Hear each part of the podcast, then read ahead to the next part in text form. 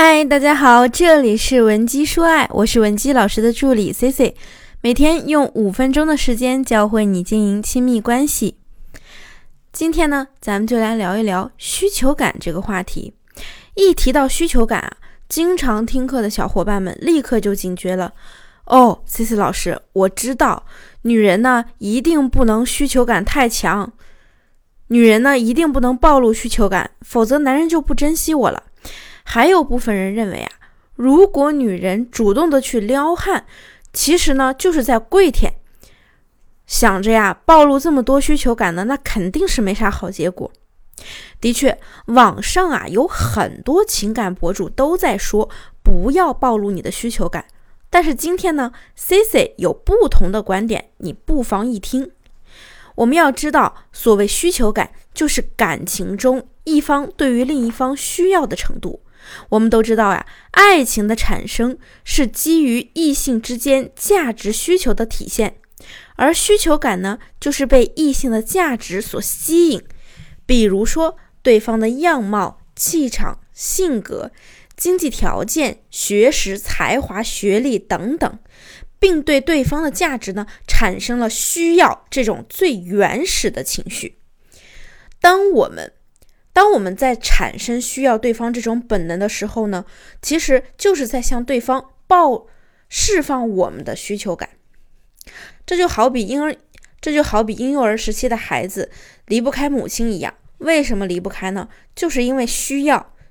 在婴儿世界里，母亲是第一位的。那么放在感情中呢？如果我们对另一半的需求感高于对方对我们的需求感，那就说明啊，我们在这段感情中呢，可能目前处于一个比较被动的位置，更加的离不开对方。如果反过来呢，那我们就会拥，那我们就会拥有更多的主动权，让他更加离不开我们。当然，不同的时期呢，我们需我们需求感暴露的程度啊，也要有所不同。接下来呢，C C 就来详细的给大家说一说。在感情的不同阶段，我们该怎样暴露需求感，或者说我们该怎样来隐藏需求感呢？那么讲到的第一个时期呢，就是我们刚开始和对方接触的暧昧期。在这个时期呀，需求感是很难把控的。有很多同学啊，在听了很多情感博主的话之后呢，都觉得呀。刚开始呢，不能太主动的给男生发消息，也绝对不能主动的邀约对方。于是，为了不暴露自己的需求感，很多姑娘呢就选择一边憋着一边等待，到最后都把自己快憋出内伤了，还是不敢主动的去和男人发个消息。甚至呢，我之前有一个学员啊，在找到我之前呢，他为了不暴露所谓的需求感。对方主动给他发消息，他也要故意冷漠不回复，想着呢等个三五十分钟再回复男生约他的消息。当然，他也总说自己没时间，结果就是对方啊追着追着也就不见踪影了。后来呢，他找到了我，问我老师，他之前那么主动，怎么现在突然就不主动了呢？其实啊，在还没有确定恋爱关系的前期，我们呢应该适当的对好感对象释放一些需求感，因为在暧昧期，男人和女人的关系就像猎人和猎物的关系。如果猎人远远的就看到了一只猎物，你觉得他会立刻动身过去追吗？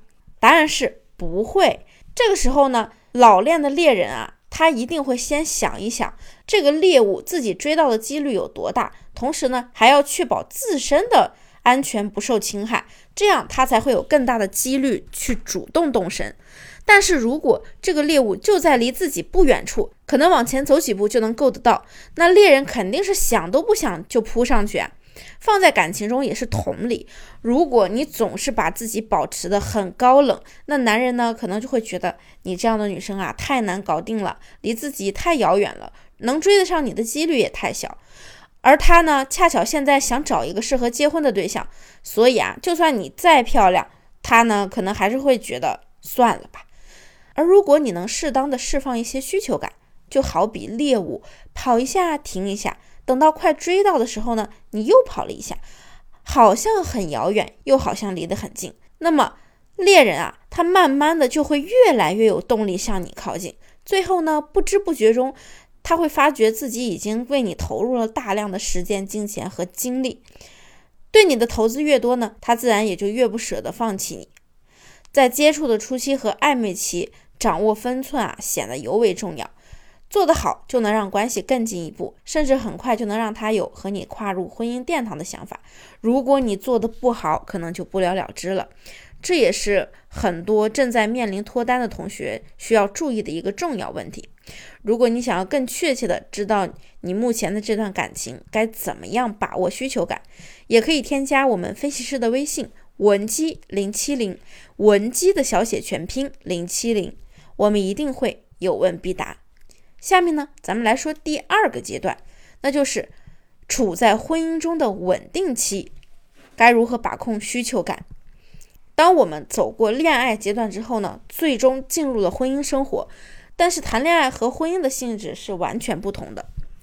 再加上如果你们有了孩子，那你们的关系可能会发生翻天覆地的变化。想要维持好一段长期的关系啊，那么在需求感控制上呢，我们就要下功夫。我有一个学员，他叫沐雨，结婚两年多了，他却遇到了这样一个问题：在恋爱的时候啊，沐雨的老公呢恨不得二十四小时围在她身边，而现在沐雨呢却总要自己追着老公问你在哪儿啊？你跟谁在一起啊？你什么时候能回来啊？我要不要给你留饭呀？这都几点了？以前参加聚会的时候呢，她老公绝对是带着她的。可是婚后啊，老公再也没有带她去过任何聚会。甚至以前沐雨只要随便发个朋友圈，老公呢都是秒赞。现在呢，老公对她的朋友圈啊无动于衷，沐雨特别委屈。她问我，是不是所有男人都是一结婚就会产生变化？同学们，恋爱和刚结婚的时候。你有高需求感是没有问题的，因为不只是你的需求感高，这个时候对方对你的需求感也不低，这样呢就处于一种两方都很平衡的状态。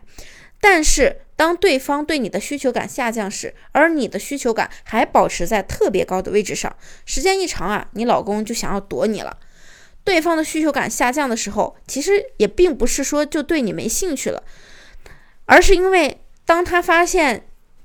和你的关系已经稳定之后呢，可能就把精力放在了事业上或者生活的其他方面，并不是说他厌恶你。这个时候呢，可能有的同学就会问了，老师，那怎么调动我的老公对我产生更多的需求感呢？这里最重要的一点就是我们一定要把框架立起来，不要总把你的时间精力全放在男人的身上，要让男人的目光追着你跑。比如说你今天一时兴起做了一桌好菜，你老公啊就点评你。哎，你今天的菜做的不错呀！这个时候，很多女生啊就会很开心，说是吗？那以后我天天给你做，这样啊，其实就是无形中把我们自己放在了情感第一位。这个时候，咱们就可以俏皮一点跟他说，是吗？是不是有米其林的标准了呀？看来你以后吃饭，我可得考虑收费了呀。一方面呢，是暗示对方在你这里获得了舒适感。但是呢，这种舒适感可不是咱们无条件提供给他的，他呢需要持续的增加对你的投入。另一方面啊，也给我们自己树立了框架，展示了自己的高价值。好了，今天的内容啊，我就暂时讲到这里了。相信呢，你已经领悟了不少了。如果你还是不知道接下来该怎么做，怎么去修复感情、挽回感情，也不用过于担心。你可以添加我们的微信文姬零七零，文姬的小写全拼零七零，发送你的具体问题，即可获得一到两小时免费情感咨询服务。我们下期内容再见，文姬说爱，迷茫情场，你的得力军师。